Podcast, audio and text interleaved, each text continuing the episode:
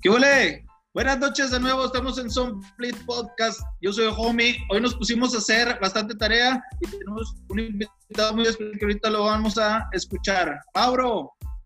Buenas noches, los saludo amigos, al invitado sorpresa y pues feliz de volver a hablar con ustedes y, pues tenemos mucha información, como dice homie, nos pusimos a hacer la tarea, traemos eh, información que es importante respecto a nuestro plan de juego y ahorita les comentamos un poquito más.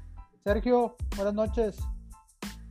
¿Qué ha habido? ¿Cómo están? Buenas noches. Bienvenidos a un episodio más de Bleed Podcast. Contentos de, de estar nuevamente aquí con ustedes hablando de fútbol, como ya lo hemos mencionado ahí en nuestras redes sociales, eh, pues traemos bastante información, traemos varios temas en nuestro plan de juego, pero la verdad que estoy muy contento y muy emocionado de, de, estar platicando hoy, además de, de, ustedes, mi querido coach Mauro y Homie, con el invitado que tenemos el día de hoy. La verdad es que eh, me da gusto eh, que esté con nosotros, es un conocido, un viejo conocido de la comarca lagunera. tuvimos ahí el, el privilegio de, jugar juntos. Fuimos campeones, de hecho, en, el equipo donde jugábamos, que en Borredos Laguna. Pero bueno, ya para no hacer tanto preámbulo, voy a darle el micrófono a mi compañero Homie para que lo presente. Bueno, pues aquí está conmigo, justo al lado de mí, eh, un gran amigo de muchos años. Eh, conoce más de, más años a Sergio. Pero bueno, aquí está para ustedes. Es Felipe García Jaidar, como, conocido como el Pollo. Pollo, ¿cómo estás? Bien, muchas gracias.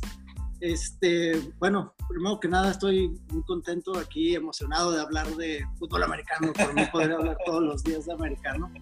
Y pues mejor de hablar con gente que le sabe, Y todavía súmale que me van a dejar hablar de mis poderosísimos y campeones jefes de Kansas City.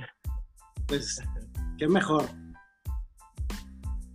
Oye, no, pues qué chulada, ¿no, Pollo? Que, que vas a poder hablar del equipo de tus amores, que por fin, ya después de tantos, de como de 100 años que no quedan campeón, ah, de, como 50 años.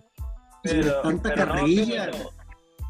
Sí, me imagino. Oye, Carnal, pues la verdad, la verdad es muy, estamos muy contentos, la verdad, de, de tenerte aquí, que nos acompañes en este proyecto y pues vamos a darle al plan de juego, ¿cómo ven? Perfecto. Vámonos. Bueno, vámonos pues. Empezamos con, con las noticias más, más relevantes de, estas, de estos últimos días en, en la NFL. El día de hoy, pues tristemente, eh, para la NFL eh, amanecimos el día de hoy con una, con una noticia triste. El día de hoy, a la edad de 90 años, eh, fallece el coach Don Shula. pues la verdad, uno de, de, los mejores coaches que ha tenido la NFL por ahí voy a mencionar eh, sus logros más importantes. Eh, obviamente, miembro del Salón de la Fama. Eh, también está nombrado, bueno, es el coach más ganador en la historia de la NFL con 347 victorias. Fue dos veces campeón del Super Bowl. Y tuvo también al equipo, al único equipo invicto eh, en la NFL. Ningún otro equipo lo ha logrado. Los Delfines de Miami de 1972 fueron el equipo con 16-0, si mal no recuerdo, en, en esa campaña. Eh, y fue también nombrado cuatro veces eh, como coach del año. Entonces, pues, bueno, ahí, ahí este, iniciamos el día de hoy con esa, con esa triste noticia para los aficionados del fútbol americano. y pues bueno, no sé si tengan algo que comentar al respecto ustedes. Pues lamentable noticia, el, coach ya era grande, 90 años, si, si no me equivoco. Eh, yo creo que se va en paz y, y, pues como mencionaba Sergio, el más ganador de todos los tiempos y con un, un, récord que yo creo que va a ser difícil de igualar. Los ah, Patriotas lo estuvieron muy cerca en aquel Super Bowl que pierden con los gigantes, que terminan invictos en la temporada, pero desafortunadamente se quedaron en la, en la orilla de lograr esa hazaña. Entonces lo veo difícil que, que se pueda repetir y pues que en paz descanse el coach Don Shula. Así es, así es. Este, pues bueno, algo que quieras comentar, homie Pollo. Aquí le dejo a, Pollito a ver qué nos quiere eh, mencionar. No, estábamos viendo lo de Don Chula que decías que quedaron invictos. Bueno, los Patriotas ahí medio le hicieron ahí el susto, pero eran más juegos. No sé si se te hace un poquito más impresionante lo que hizo Patriotas y aunque perdieron el Super Bowl, que es lo más importante, ¿verdad? Más que antes eran un poquito menos juegos en la temporada. Pero sí, no, Don Chula, este, lo padre que escuchamos de él es de cómo agarraba a sus jugadores que nadie los conocía y los hacía estrellas. O sea, la forma de entrenar, que decían que él revolucionó, pero no con tácticas, sino cómo tratar a los jugadores como profesionales. Sí, porque tú, tú puedes saber otros entrenadores y me vas a poder dar ejemplos de que no, este puso mejor las, las trampas, las sweeps, la West Coast, todo lo que quieras. Y este fue más que nada un people's coach que le llaman, o sea, trato de los jugadores perfecto que tenía él. Imagino que, que a lo, que te refieres con eso es que él iniciaba por, por mentalizar a sus jugadores, ¿no? Para que fueran totalmente, o sea, que empezara todo en su mente, el, profesionalismo, y todo eso lo llevaran al campo, bueno, al entrenamiento y luego al juego. Así es, mira, y el coach Chula llegó a cinco Super Bowls, perdió tres Super Bowls, perdió eh, el Super Bowl número 3 contra los Jets, que yo creo que ese ha sido, eh, a mi punto de vista, el, el, el, mayor fracaso que tuvo como coach, porque en esa temporada eh, pues nadie daba eh, mucho por, por los Jets de, Nueva York, que estaban liderados por el coreback, por John Neymar, y llega Don Shula con todavía este, Johnny Unitas como, como coreback de los, de los Colts de Baltimore en aquel entonces y pierden el Super Bowl con los Jets. Entonces fue, fue una noticia muy sonada en, todo el mundo y, yo creo que ha sido uno de los, de los fracasos más fuertes que, tuvo el coach Shula, pero también lo impresionante y lo como mencionaba eh, Pollo y Homie, que es un coach que se levantó, se levantó, vino de abajo para lograr que los delfines tuvieran esa, esa campaña invicta y poderlos llevar también a ganar dos Super Bowls de manera seguida. El tercer Super Bowl lo pierde también con los Dolphins, eh, lo pierden contra San Francisco, pero eh, generalizando todo lo que fue el coach Shula, este, ha sido un gran coach, ha sido de los mejores coaches de la NFL, lamentablemente, pues bueno, el día de hoy fallece a la edad de 90 años. Eh, eh, pasamos a la siguiente, a la siguiente nota, eh, algo también triste para nosotros como aficionados del fútbol americano en México, pues queda suspendido el juego de esta temporada 2020 en el Estadio Azteca en la Ciudad de México eh, ya lo hizo oficial eh, la NFL, también lo hace oficial la NFL México. Eh, entonces los, los juegos, no nada más el de la Ciudad de México, sino también los que se juegan en, en, Europa, este, pues también quedan, quedan suspendidos. Los juegos que se juegan fuera de Estados Unidos quedan suspendidos ya definitivamente para este 2020, todo debido a la pandemia que se está viviendo hoy en día por el COVID-19. Pues sí, como mencionas, triste por los aficionados en México que, eh, pues me imagino muchos ya estaban listos, pero se entiende que la NFL quiera eh, controlar el, ahora sí que el plan que tiene y la logística para todos los juegos, pues quieren tener dentro del, país. Eh, leía en la tarde que el jueves van a dar a conocer el calendario oficial de esta temporada y se cree que se va a poder sacar completa, entonces esperemos así sea. Mencionamos la semana pasada el plan de contingencia con el cual contaban y que comentaba el, comisionado eh, que, tenía, que iban a estar listos para cualquier cambio, pero esta semana nos darán a conocer ya el calendario oficial.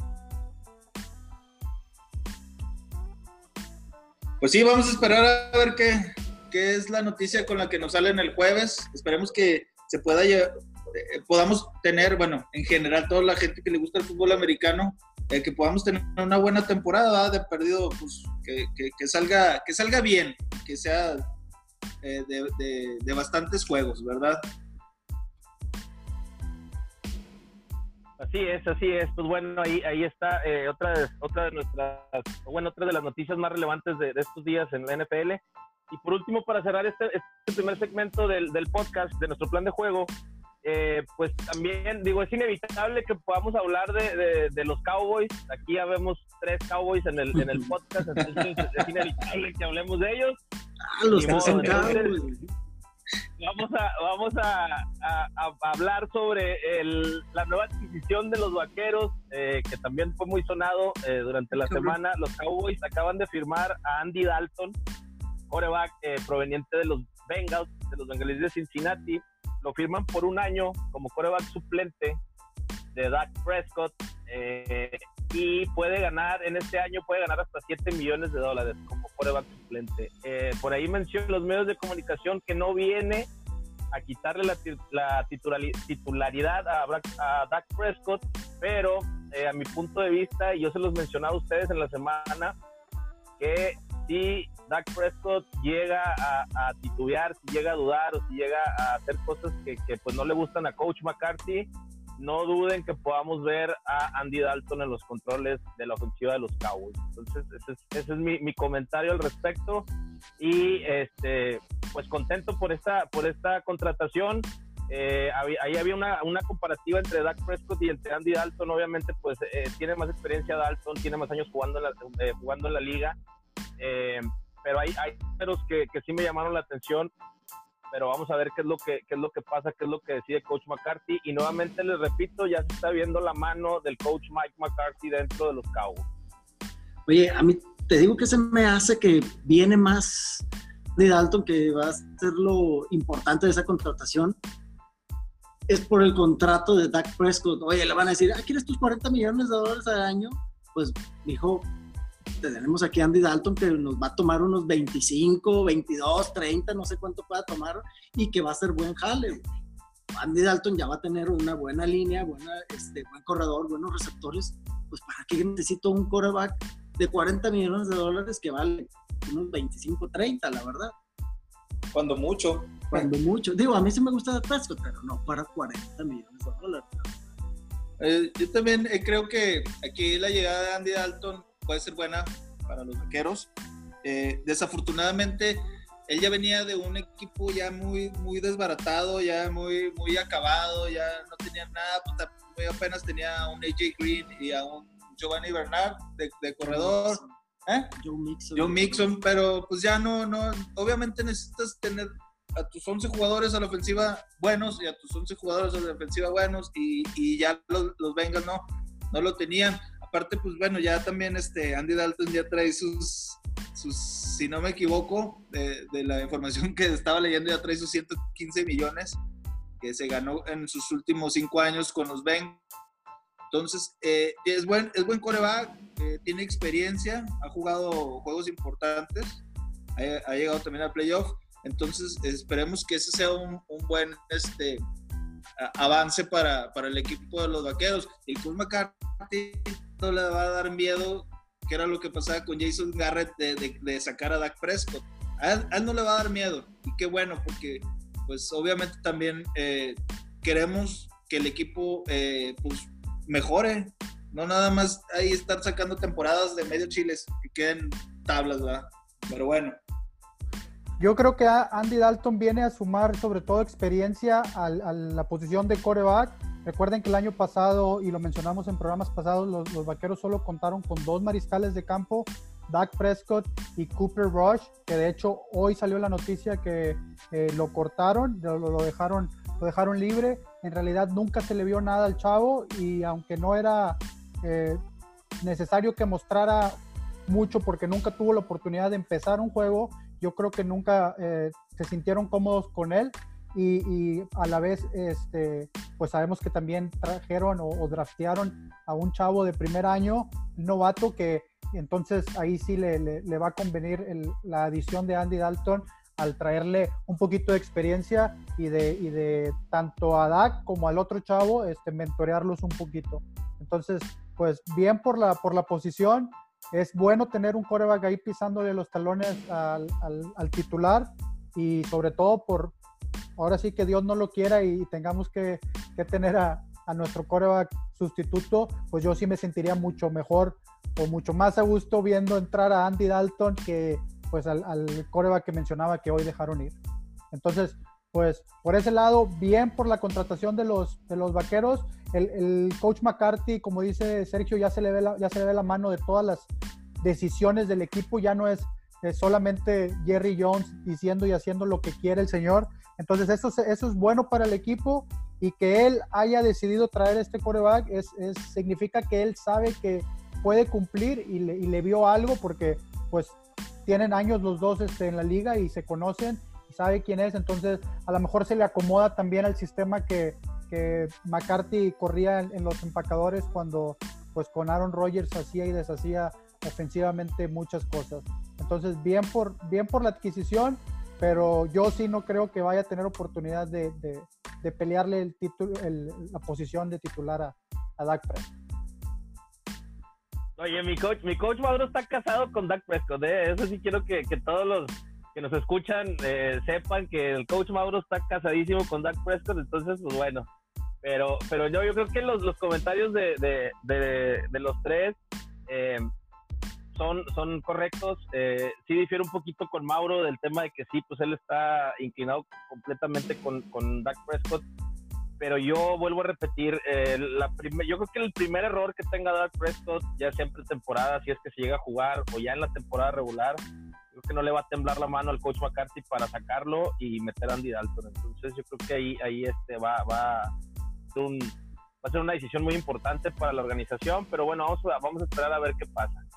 Entonces, pues bueno, cerramos el, el, primer segmento del podcast de las noticias más relevantes y ahora sí nos pasamos al, al, siguiente punto del plan de juego, que es realmente por lo que tenemos aquí a nuestro, a nuestro invitado de lujo el día de hoy. Hoy vamos a hablar de la división oeste de la conferencia americana, eh, división que conforman eh, los campeones eh, Chiefs de Kansas City, los Chargers de Los Ángeles ahora los Raiders de Las Vegas ahora por este 2020 y los Broncos de Denver. Entonces, pues vamos a empezar con, con esta, a analizar un poquito esta división. Nos arrancamos con los Chargers, mi homie. Véngase, los Chargers. Rápidamente les platico que los Chargers es un equipo que se fundó en 1959. Han quedado campeones eh, una vez en la AFL eh, han llegado una vez al campeonato en el 94 y han sido 15 veces campeones de su división. ¿sí? Eh, llegaron al Super Bowl en el 94, perdieron contra San Francisco 49-26. Bueno, dice, se vieron muy tristes. Pero bueno, algo de lo que hicieron este año eh, los Chargers en el draft fue, pues tuvieron ahí unas tuvieron seis selecciones, pues las utilizaron, creo que ahí pues de una manera que les puede ayudar, ¿verdad? Se trajeron a Justin Herbert en, la primera ronda, es coreback de Oregon, que viene con una calificación de B. Ya habíamos platicado más o menos en el, podcast pasado de, las calificaciones, ¿verdad? del sistema americano que utilizan. En, en, la primera ronda tuvieron otra selección por un intercambio, creo que tuvieron con los Pats, eh, si no mal recuerdo. ¿sí? Eh, se trajeron a un linebacker, Kenneth Murray, que viene de Oklahoma, también calificado con B. y luego ya después tuvieron hasta la cuarta ronda, eh, se trajeron a un corredor Joshua Kelly de UCLA, calificado en B.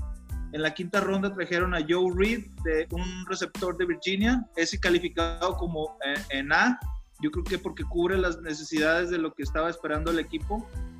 Eh, en la sexta ronda a Lohi Gilman, es un safety de Notre Dame, calificado con C+. La séptima a eh, KG Hill, un receptor de Ohio State calificado con AM. ¿sí? Eh, vía eh, agencia libre, también tuvieron ahí por ahí algunas contrataciones. Trajeron a Chris Harris Jr., un, un corner. Y pues también agregaron un tackle otros receptores. Y bueno, también tienen a Tyro Taylor, que yo creo que probablemente él es el que va a estar iniciando como titular en la temporada. Eh, Tyro Taylor, eh, pues él fue seleccionado por los Bills de Buffalo cuando subió del colegial para llegar a, la liga profesional. es un coreback que creo que se le tenían expectativas muy altas porque eh, pensaban que, que, era muy versátil. Creo que, que, no cumplió tanto, era como el otro que llevaba los Jets, ¿cómo se llama? Eh, que se pegaba Manuel. Ah, sí. Eh, Gino. AJ Manuel. No, eh, AJ, no, Gino Manuel, creo ah, que era. Smith. Gino Smith, perdón. Eh, que no cumplió. Hace ratito platicamos fue yo de Tyler Taylor. Eh, le decía que para mí era un prueba que sí es, es bastante alto, es, es fuerte, pero que parecía que no tenía mucha paciencia para lanzar pases, para mantenerse quieto en, la bolsa y pues tuvo ahí algunas buenas, eh, eh, pues regular temporada eh, con, con, los Bills. también para los Chargers, eh, regresa Austin Eckler, un corredor que estuvo en préstamo. Bueno, ahí, ahí eh, pues por las cuestiones de los contratos, ¿verdad? que lo mandan para bajarle al, al tope, Sí, ¿no? estuvo mientras este, se había este, puesto en huelga Melvin Gordon. entonces, Ajá. Ahí sacó su año de contrato. su año de contrato. Y pues sí tienen ahí varios este, jugadores que pueden quedar como agentes libres eh, y otros que están pendientes de, de, de- ¿cómo se dice? De que les eh, lleguen a sus ofertas. Por lo pronto utilizaron su, su, tag de etiqueta de jugador franquicia en Hunter, Hunter Henry, el, el ala cerrada. Eh, eh, pues a mí se me hace bastante bueno ese jugador. Vamos a esperar a ver qué es lo que las demandas que él tiene eh, en cuanto a dinero y a, y a años, ¿verdad? Para, para ver si puede obtener un buen contrato. También hay otro, un receptor, Travis Benjamin, lo tienen pendiente para ver si, si pueden llegar a un acuerdo con él o sale.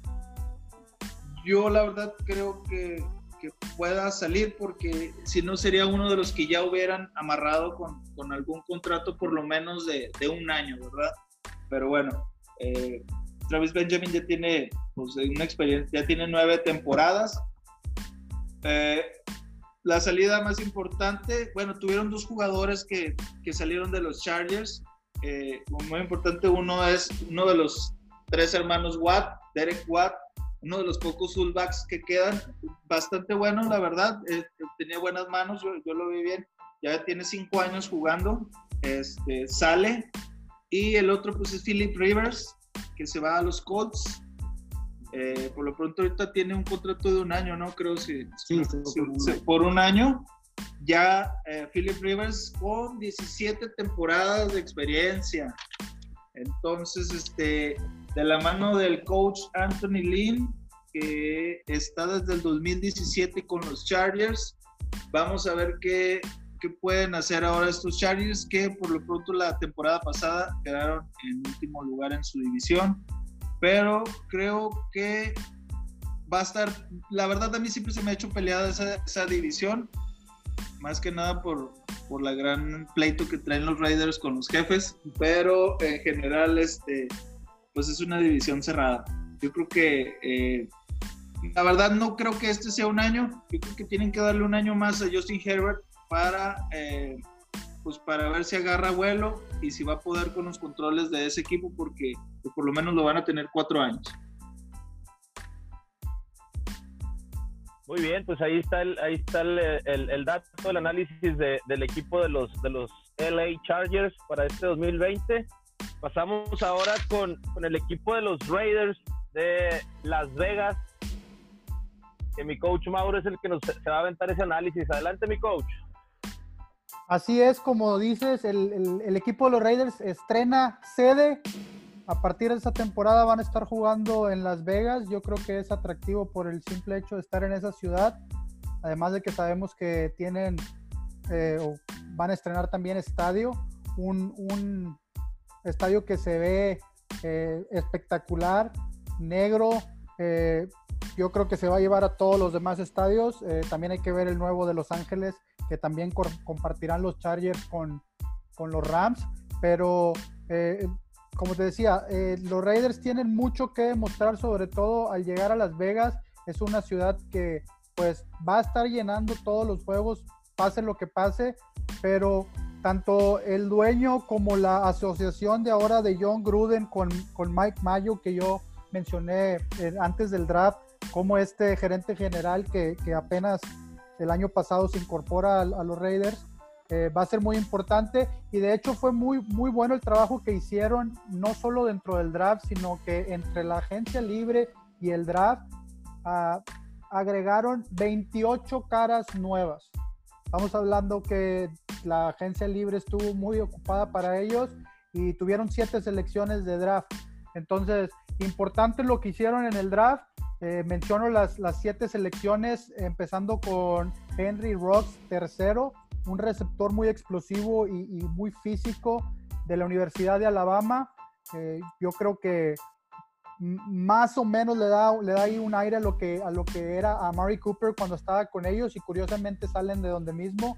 Entonces, eh, espero o creo yo que, intentan llenar ese hueco. Lo quisieron hacer con Antonio Brown y, Antonio Brown y supimos lo que pasó. Creo yo también que el coach John Gruden y, y, toda, la, toda la, el staff no van a permitir que, que el equipo pues se llene de, de, estrellitis o que pierdan la cabeza. Y de hecho, si se ponen a pensar o a ver un poquito el roster, no tienen grandes estrellas. Eh, Derek Carr podría ser el, el, más grande de los nombres, uh, por lo menos antes de, de las nuevas firmas. Eh, para continuar un poquito con el draft, ahorita seguimos con la agencia libre. La segunda selección fue un cornerback de Ohio State, del cual también esperan mucho. Lo, lo piensan aventar al ruedo y hacerlo titular desde el día uno. Eh, este jugador de nombre Damon Arnett. Eh, después, la tercera ronda fue un corredor de Kentucky, Lynn Bowden Jr. La cuarta selección, otro receptor del sur de Carolina, Brian Edwards, también muy grande y muy físico. Entonces, eh, viendo esas cuatro selecciones principales, son dos receptores y un corredor. Entonces, sí le están inyectando mucho la ofensiva. Vieron que les hizo falta el año pasado, no les alcanzó con lo que tenían. Después continuaron con, con uh, protegiendo un poquito más a la defensa. Draftearon a un linebacker de Clemson de nombre Tanner Moose. Eh, muy, muy grande el jugador este. Eh, juega de Mike, central, grande, güero, rápido. El, típico estereotipo de un linebacker central o Mike, este, que, lo vemos hasta en las películas. El sexto, John Sim Simpson, eh, de Gar, también viene de, procedente de Clemson. Y la última selección fue otro corner de la Universidad de Louisiana Tech, de apellido Robertson. Entonces, vemos este draft como si afortunadamente taparon muchos de los huecos y necesidades de ellos y, y, mencionando un poquito de los importantes, porque les menciono que eran 21 nuevos en la agencia libre, mencionando los más importantes, creo yo que, que la adquisición del coreback Marcus Mariota es algo que, va, que, viene a sumar, les va a ayudar. Eh, sabemos que Derek Carr ha tenido problemas de lesiones y que ha batallado, eh, no se ha perdido gran parte de temporadas, pero no ha estado siempre disponible para, para sacar el, juego a la hora buena. Entonces, el tener una, una variante como Mariota que también te cambia totalmente el juego, porque ya te puede correr otro tipo de sistema, puede jugar con, con, con las pues con la speed, el, ¿cómo se llama? Las, las, opciones o las reads y todo esto. También este, firmaron al, al receptor Nelson Agolor, es, ese yo creo también es una de las adquisiciones grandes eh, creo que también viene a sumar y él junto con los, con los, nuevos receptores adquiridos en el draft, yo creo que sí les van a dar explosividad aérea. De hecho, eh, escuchaba como el head coach mencionaba que, que este, parte del plan es ser muy variados, aunque sabemos que el coach John Gruden le encanta jugar el, lo que le llaman el old school. Eh, de hecho, otra de las adquisiciones fue Jason Witten, a nosotros como vaqueros nos dolió un poquito verlo salir del, de, la, de, la, institución o del, del, del, equipo en general, pero pues ya no, ya no era un jugador que nos estaba sumando tanto y, y al, al, al, al, también cambiar de staff de cocheo, pues sabemos que muchas veces los, los entrenadores eh, prefieren traer a sus propias selecciones, sean nuevos, sean este, agentes libres o, o de donde vengan, prefieren ellos decidir quiénes son. Entonces, pues mencionaba el coach que con tres cerrados, tres alas cerrados de, de buen nivel, piensan eh, alinearlos a los tres eh, al mismo tiempo, jugar a correr la bola duro, como les digo, old school, play action. Sabemos que, que, el coach John Gruden se pinta solo para eso. Es, es de hecho, para mí, uno de, los, de mis favoritos fuera de los vaqueros. Eh, siempre me gustó su estilo. Ya saben cómo es este, su, su, sus caras y su, la energía que presenta ese tipo de entrenador. Me hubiera encantado jugar para él. Eh, en realidad para cualquier equipo de la NFL, pero si puedes escoger a tu entrenador, yo creo que haber jugado con él hubiera sido muy interesante o incluso coachar junto con él, creo que es este, un, un entrenador, eh, pues que sí, que sí, este, creo que sí va a sacar el juego. Ok, para apurarme un poquito más, las, las, otros dos nombres que tengo importantes serían eh, los otros dos vaqueros que, también se incorporan ahora a los Raiders, Malik Collins en la línea defensiva y Jeff Heath, que se me hizo extraño que lo, que lo llevaran, yo creo que lo van, a, lo van a tratar de usar sobre todo en los equipos especiales o a lo mejor llenar no el primer puesto de safety, yo no lo veo como un safety titular y veremos qué pasa.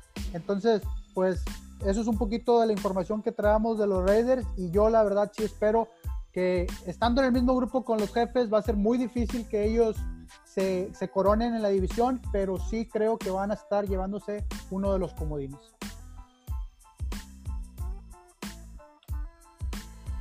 Muy bien, pues bueno, ahí está el, el análisis de, del coach Mauro de los Raiders de Las Vegas. Eh, bueno, pues ahora eh, me toca, me toca a mí, toca el turno a los, a los Broncos de Denver y pues, bueno, vamos a dejar eh, para el último, digo, no porque sea menos importante, yo creo que es el más importante, el equipo más importante de la división, pero bueno, eso lo va a analizar nuestro invitado el día de hoy, entonces, bueno, vamos a analizar un poquito a los a los Broncos de Denver. Eh, los Broncos de Denver, pues bueno, creo que, que fue em, para mí el equipo que mejor se, se, se reforzó en, en este draft 2020. Tuvo 10 selecciones en total, 10 selecciones colegiales. Eh, y bueno, yo creo que el coach Vic, el head coach Vic Fangio y, y John Elway como gerente general apostaron a, a, su ofensiva. Eh, de hecho, sus primeras tres selecciones, eh, que fue en la primera ronda, segunda y tercera ronda, toman a, a, dos, dos receptores eh, y a un corner. Eh, eh, veía yo, estaba checando algunas notas del equipo de los Broncos donde necesitaban, cuáles, cuáles eran sus necesidades para este 2020. Una de ellas era tener receptor y tener un corner. Entonces, en sus primeras tres rondas, como su primer selección, toman a Jerry eh, receptor de la Universidad de Alabama, en, la en el primer round, que fue el, el pick número 15. Eh, después en el segundo round toman a, KJ Hamler, también receptor de la Universidad de Penn State. Ese fue en el segundo round, en, el pick número 46. Y en, el tercer, en la tercera ronda toman a Michael Ojemudia. No sé realmente cómo se pronuncia el, apellido, pero bueno, viene de la, de la Universidad de Iowa. Entonces son las tres selecciones más importantes para los Broncos en este, en este 2020.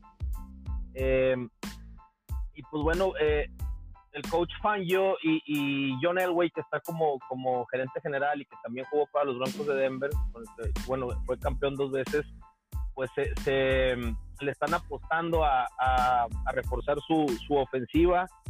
Además, mencionamos eh, que toman en la, agencia libre, en la agencia libre a Melvin Gordon, que viene de los, de los cargadores de Los Ángeles, eh, que llega también a reforzar de alguna manera el backfield ofensivo, el área de los corredores en el equipo y mantienen piezas importantes dentro de la ofensiva, eh, como lo es su coreback, que va a ser su coreback titular sin duda en este año y que sería su segundo año de experiencia, que es Drew Locke. Eh, va, a tener su segundo año en la NFL, tiene 23 años. El año pasado solamente jugó 5 juegos eh, durante la temporada. Recordemos que, que, quien empezó la temporada fue Joe Flaco el año pasado y que ya fue cortado equipo. Entonces ahora pues eh, los controles de la ofensiva quedan a, cargo de, de, Drew Locke, que realmente pues eh, eh, sí tuvo, tuvo buenos números, la verdad tuvo buenos números en juegos jugados la temporada pasada tuvo 1020 yardas, 7 pases de touchdown y 3 intercepciones. Entonces, con un 64.10 de porcentaje de pases completos. Entonces, yo creo que pues este año tiene que, tiene que verse mejor el equipo. Entonces, eh, pues vamos a, vamos a ver qué, qué es lo que, es lo que decide el coach, eh, el coach Fangio eh, referente a lo que es la, la ofensiva. Eh, otro dato importante que, que, estaba yo viendo de los, de los Broncos de Denver, el año pasado terminan con un récord de 7 ganados y 9 perdidos. pero su ofensiva fue la, fue la décima de toda la liga, entonces quedó entre las 10 mejores defensivas de la liga permitiendo solamente 337 yardas totales por juego y un total de 19.8 puntos por juego. Entonces fue de las mejores defensivas de la liga, eh, que no se refuerzan tanto a la, a la, defensiva este año, sí se refuerzan más a la ofensiva. Eh, y pues la verdad es que yo creo que sí es de los, va a ser de los, eh, después de los Chiefs, yo creo que para mí es el mejor, el, de los, el, el, siguiente equipo vaya para, para contender a ganar esa división. Yo creo que sí, sí le va a ir bien. Yo creo que tomaron buenas decisiones tanto eh, John Elway como gerente general y el coach Fangio para este 2020. Entonces, pues bueno, vamos a, vamos a ver qué pasa, pero es lo más relevante de los, de los Broncos de Denver para este 2019. Muy bien, yo les voy a hablar rápido ahí de los jefes de Kansas City. Actuales campeones. Que los actuales campeones que le apostaron más que nada a la continuidad y eso me gustó muchísimo. Es raro ver eso en un, equipo de Super Bowl. Normalmente todo el mundo se les va este, para buscar mejores contratos. De los 22 titulares se quedaron 20. Eso es muy bien. En la agencia libre no fueron agresivos, simplemente el único que se me hizo interesante fue un ala cerrada, Ricky Seals Jr., que va a ser banca de, de, Travis Kelsey, pero va a entrar, era un receptor en, colegial, entonces es muy bueno este, afuera en el slot, que es lo que hacen mucho los jefes de Kansas City. En el draft, las primeras tres elecciones fueron, pues bueno, como casi todo equipo, las más importantes. No se movieron. Hasta el pick 32 agarraron a Clay Edwards Hilaire, que es un corredor de LSU, todo el mundo lo vio en el campeonato de, la NCAA. Este receptor, bueno, más bien corredores, más que nada un receptor para Kansas City, por eso lo agarraron. Había otros corredores muy buenos este, que otros decían, ay, ¿por qué no lo agarraron si corre mejor?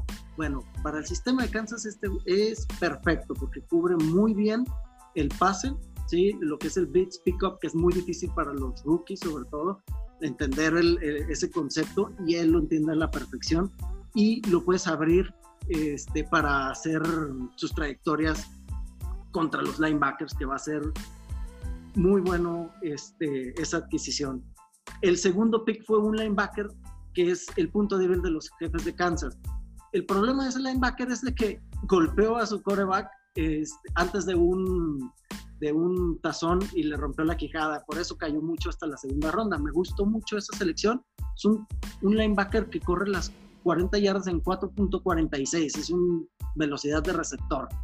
Y por último, se llevaron a un liniero que este, bajó mucho hasta la tercera ronda porque traía una lesión en la cadera, que es importante, pero lo van a poner de gar, de gar izquierdo. Le están metiendo mucho a fortificar la línea ofensiva porque tiene que proteger a su estrella que es Mahon, ¿verdad? A mí, la verdad, me encantó el pick, este, el primer, la selección de Kansas, aunque fue muy criticado porque ya no se usa que agarren corredores en la primera ronda, estos son lo que dicen los, los analistas profesionales. A mí me encantó porque le da todavía ese último escalón que necesitaba la potente ofensiva de Kansas City. Entonces tú vas a hacer que la defensa este, más bien que tu defensa, que es fuerte contra el aire, pues, híjole, vas a ir ganando por 7, por 10, por 14, entonces ellos van a tener que estar atacando, los vas a forzar a ser agresivos al otro equipo y es cuando viene la fortaleza de tu defensa. Entonces, sí fue un pick ofensivo, pero acá, entre comillas, también fue para fortalecer y darle una pequeña ayuda a la defensa, corriendo la bola y manteniendo también un poquito la, la posición del balón. Sí es, sí es. Sí, pues la verdad, yo lo mencionaba en el, en el episodio pasado, lo que dice Pollo es, la, digo, me gustó mucho esa, esa selección. Entonces, pues vamos a ver qué pasa. Yo creo que va a ser una, una división competitiva en este 2020. No, y va a ser una división muy espectacular. Fíjate lo que hizo cada equipo. Todos agarraron receptores y sobre todo son rápidos los receptores que agarraron. Quieren más o menos emular lo que está haciendo Andy Reid con pura velocidad este, en, en, sus receptores. Pues bueno, vamos a ver qué, qué es lo que pasa con esta división, a ver si le, le medio atinamos o eh, pues algo de lo que nos pusimos a investigar de información es este, algo bueno para que nos haya servido a todos. Este, ¿Algo más que quieran decir rápido?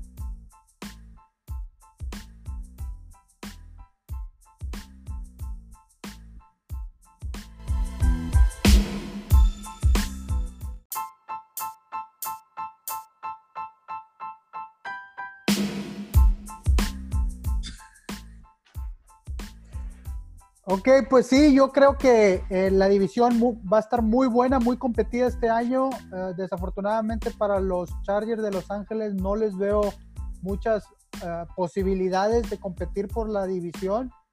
a lo mejor, si les va bien, ir a pelear algún comodín. Sabemos que es una división fuerte que pudiera, de hecho, llevarse los dos comodines. Ha sucedido en, el pasado. y yo creo que que sí, la división repite como, como líder los, los jefes de Kansas. Esa sería mi predicción y, como dije anteriormente, los Raiders también se cuelan en o como comodines. Fíjate que, que sí, eh, pues también nada más para, para cerrar el comentario de, de, la división oeste de la, de la AFC, eh, yo creo que los, los jefes pues ahí todavía tienen un rato para, para estar eh, en la cima de esa división. Ya lo mencionó eh, Pollo, eh, se quedan con 20 jugadores titulares, vaya, de los que fueron campeones en este año. y pues sí, va, a ser complicado para los, los otros tres equipos, pero yo creo que el que más se le va a acercar un poquito a dar pelea va a ser Denver.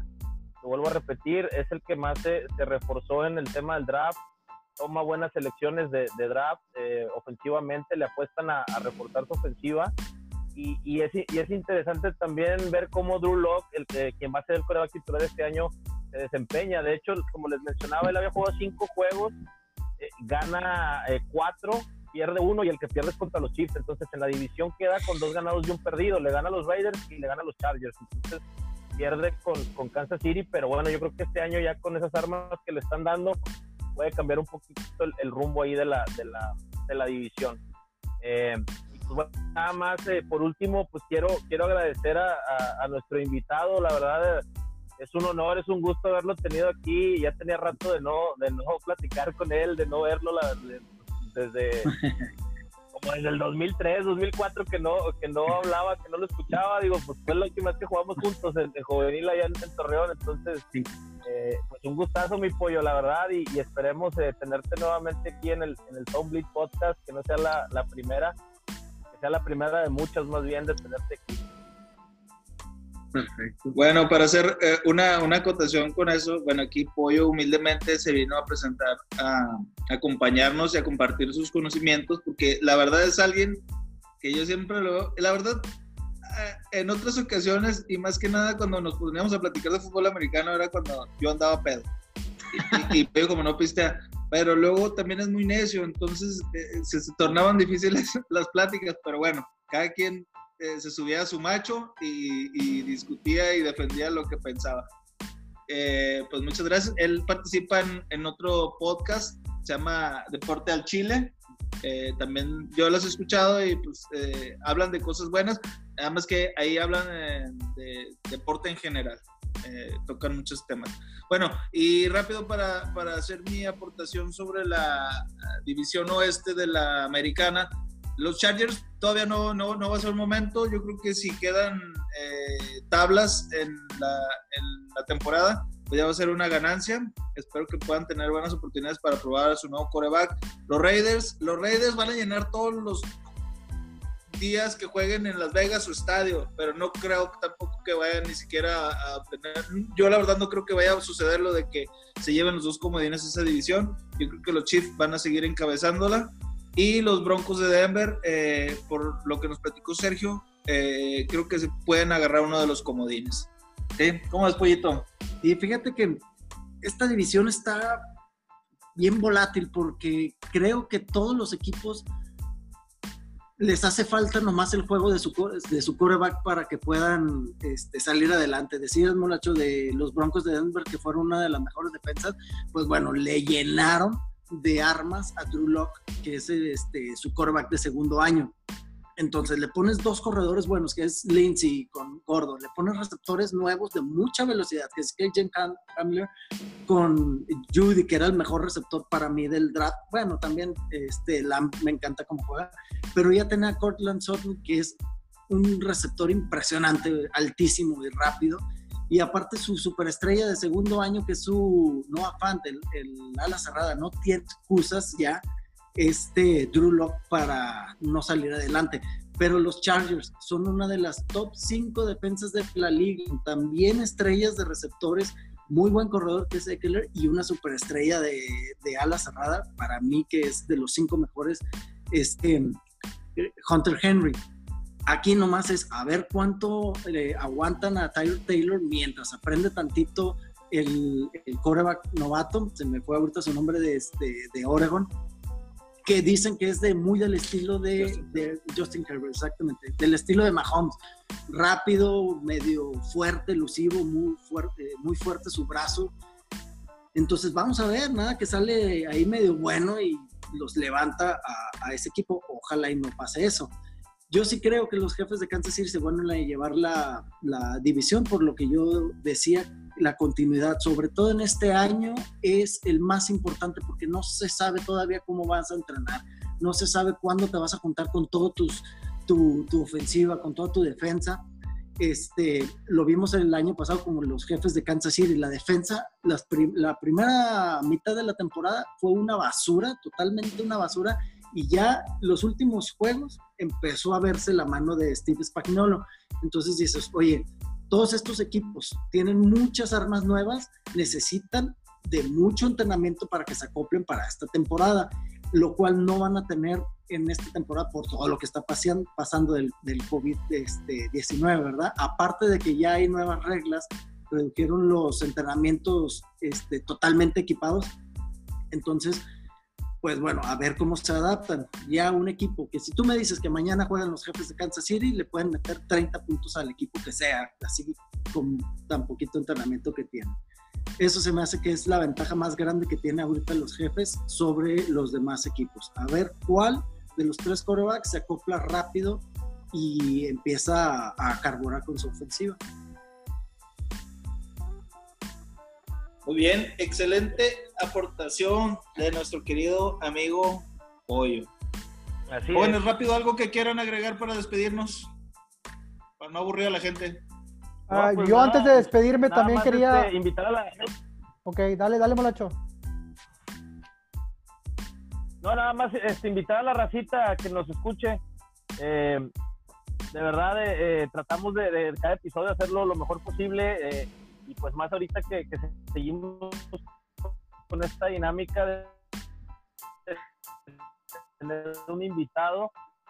Blitz Podcast, estamos en Facebook y en Instagram, estamos como stone.blitz.podcast, son nuestras redes sociales. Estamos subiendo información diariamente de todo lo, lo, lo que pasa alrededor de la liga. Eh, y pues la verdad se vienen cosas, se vienen cosas chidas. Entonces, pues bueno, eh, por ahí también Homie nos va a hablar un poquito acerca de, una dinámica que traemos con nuestro patrocinador, eh, que ahorita les va a ir a dar los pormenores. Pero pues bueno, mi coach Mauro, ¿algo más? Quería antes de despedirme agradecer a nuestro invitado por su participación y amplio conocimiento, además de que pues hablar del equipo de uno y que además sea campeón, pues qué, qué orgullo y, y, como, como lo dice él, tienen todo para repetir, no solo en la división, yo creo que por un buen tiempo van a ser el equipo a vencer, por lo menos del lado de la Liga Americana. Y, y muchas gracias, Pollo, por, por apoyarnos y estás invitado para volvernos a acompañar el día que tú quieras.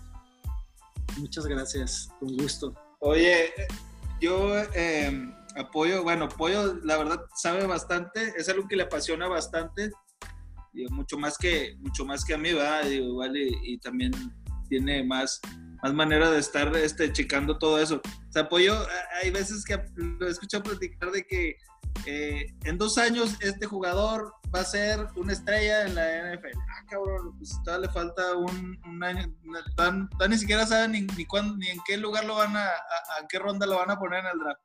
No, pero ya saben. No, muchas gracias, muchas gracias de apoyo, gracias por habernos acompañado y, y espero que no sea la, la, última vez.